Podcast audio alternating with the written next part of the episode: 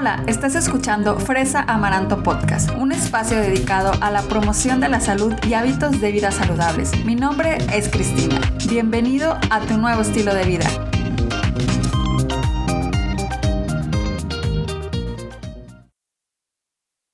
Hola, bienvenidos a Fresa Amaranto Podcast una vez más. Muchísimas gracias por estar de nuevo conmigo en otro episodio más, ya en el episodio número 61. De verdad, muchísimas gracias por estar aquí. Pues hoy te voy a platicar acerca de los alimentos ultraprocesados y por qué necesitas saber de estos alimentos. Estoy segura que que has estado en contacto con ellos y que los has visto en cualquier súper, en cualquier tiendita de la esquina. Entonces es muy importante que tengas bien claro este concepto para que puedas implementar cambios en tu alimentación. Y es que te platico un dato súper interesante según la evidencia científica. Cada vez comemos más de este tipo de alimentos ultraprocesados y menos de los que son considerados naturales o que están menos procesados. Y esto se ha encontrado que tiene muchas repercusiones en nuestra salud, tanto en el corto como en el largo plazo.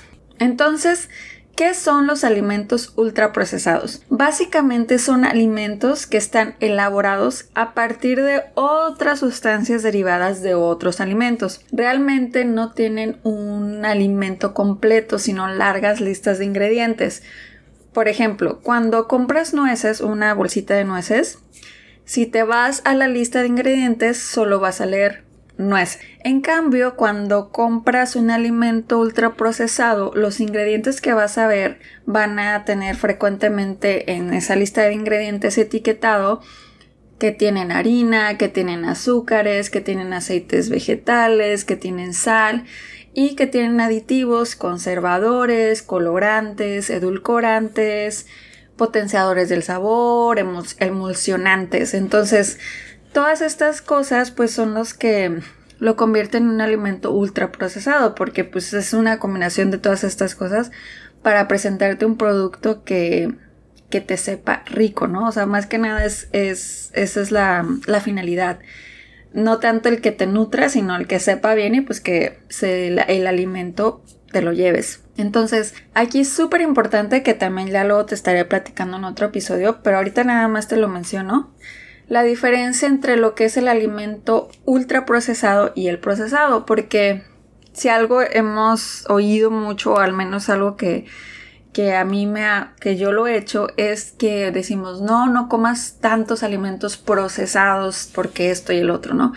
Pero en realidad, siendo como bien estrictos con la definición, son los alimentos ultraprocesados y los alimentos procesados. Los ultraprocesados pues son los que te acabo de decir y los procesados son aquellos que sí pueden tener ciertos ingredientes agregados, ya sea edulcorantes, colorantes, conservadores, y algunos hasta se refuerzan con ciertos nutrientes como fibra, calcio, vitamina D. Otros simplemente se preparan por comodidad, ya sea lavados o picados o envasados para durar más tiempo, ¿no? O sea, en el caso de, no sé, las latas de frijoles, etc.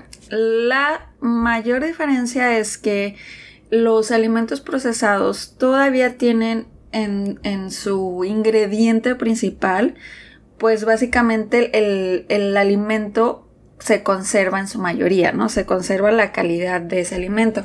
Comparado con los ultraprocesados, pues que viene todo hecho ahora sí por ingredientes que no son del, del, producto principal. Por ejemplo, también las papitas, no sé, se me acaban de ocurrir los chetos. Pues los chetos, pues no es, no viene de ningún lado, sino que obviamente pues hacen una preparación ahí extraña para que tú te comas unas papitas, ¿no?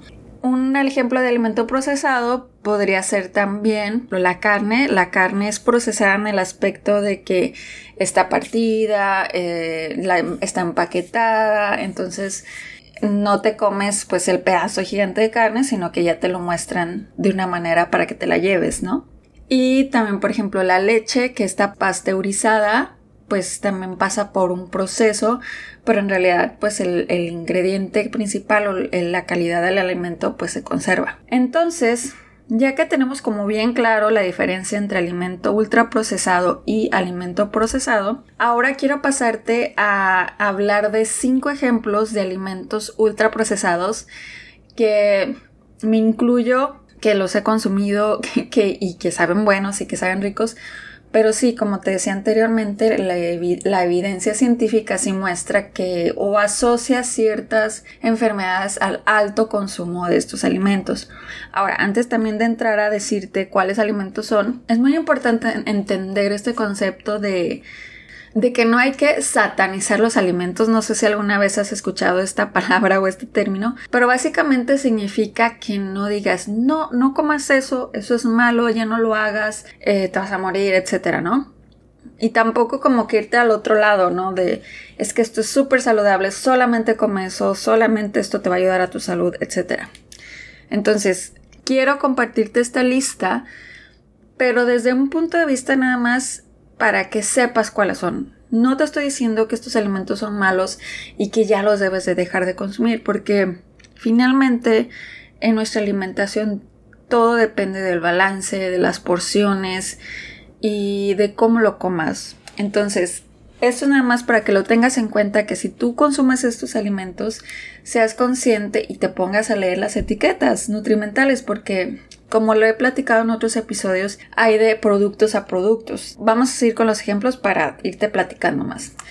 El primer ejemplo de alimento ultraprocesado son los jugos, los jugos envasados. Generalmente los jugos de fruta sí tienen un porcentaje mínimo o nulo de fruta, ya que están preparados a base de azúcar añadido. Entonces, aquí la mejor opción siempre va a ser comerte la fruta entera o comértela pues al natural o exprimir la fruta para luego hacerla jugo, ¿no? Pero hay, hay ciertos jugos envasados que sí, te digo, tienes que checar la etiqueta, tienes que checar los azúcares añadidos, los ingredientes, por si tú quieres llevarte un jugo, escojas el que te ofrezca la mejor nutrición para ti. En el número 2 son los refrescos, ¿no? Eh, de cualquier sabor, de, pues la, ya sabes, la Coca-Cola, Pepsi, todas, y los derivados de esos, ¿no? Los Sprite, eh, de naranja, etc. Y estos sí, son muy consumidos por gran parte de la población, especialmente en México y aquí en Estados Unidos, y pues de forma habitual. O sea, he tenido pacientes o gente que se que desde la mañana hasta la noche toma refresco. Los refrescos tienen un alto contenido en azúcar y son carentes en vitaminas, minerales y fibra. Entonces, básicamente el refresco lo que te está aportando pues son azúcares, ¿no? Pero te digo, no es que todo sea malo, no es que todo sea bueno. Aquí hay, habría que ver cuántas cocas te tomas al día. ¿Tomas una coca o te tomas 10 cocas al día? Entonces, aquí es donde tú te tienes que poner a pensar para intentar modificar hábitos, ¿no? Y no simplemente decir, ya lo dejo porque es malo, sino eh, es encontrar ese balance. Los lácteos azucarados, que en este caso pues te hablo de los lácteos que llevan azúcar añadido, mm, no tanto de, por ejemplo, el yogurt o pues que tiene lactosa, ¿no? O sea, es el azúcar intrínseco de estas bebidas que, que son eh, lácteos pues la lactosa es un azúcar, pero no, ese azúcar no te hablo, sino del azúcar añadido. Por ejemplo, en los yogures de sabores, que además le echan trocitos de fruta, que es así como tipo mermelada, eso es azúcar añadido.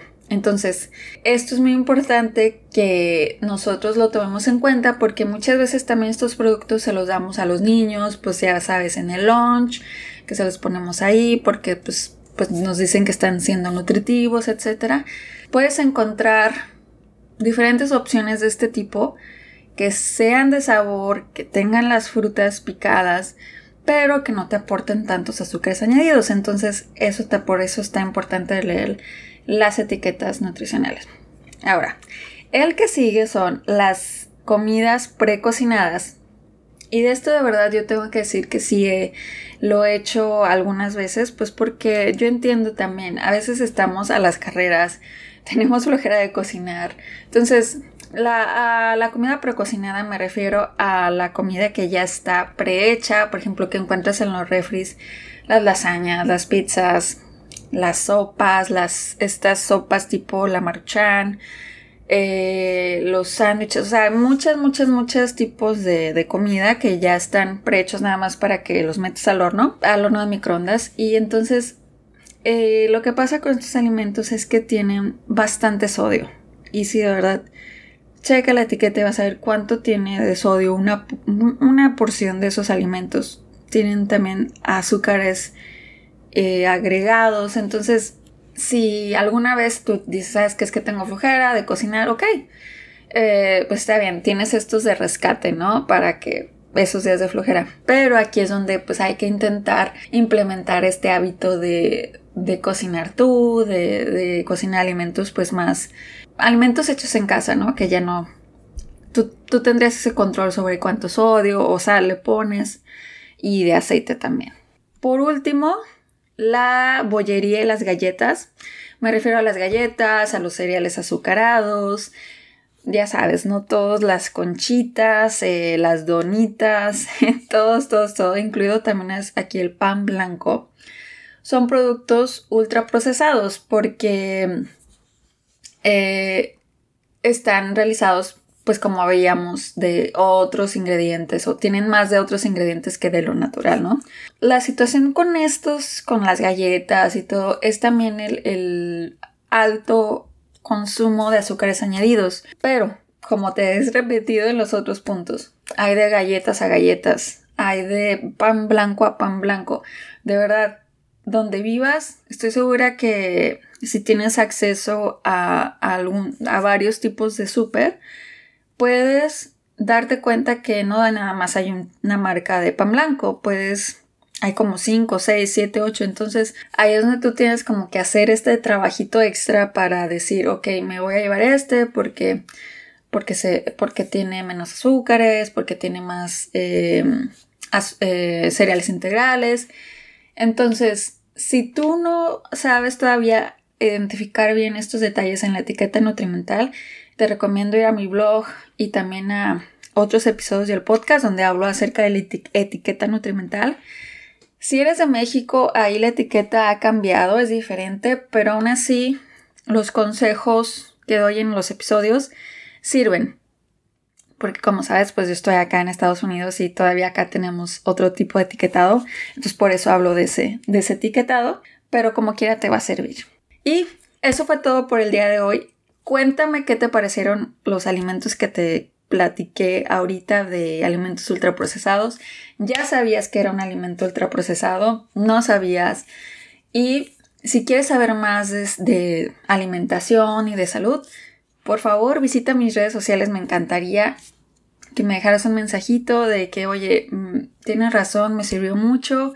O, oye, me gustaría que hablaras de este tema. Y con muchísimo gusto yo lo tomo en cuenta para futuros episodios del podcast y para información en mis redes sociales. Eh, me encuentras en Facebook, en Instagram, en TikTok, en Pinterest, en YouTube como Fresa Amaranto. Es una sola palabra. Fresa Amaranto. Haz de cuenta que juntas fresa y amaranto, pero cuando las juntas le quitas una A a la palabra fresa.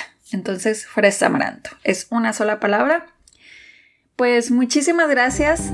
Si te gustó el episodio, recuerda compartirlo con amigos, con familiares y dejarme una reseña en Apple Podcast. Nos vemos. Hasta la próxima.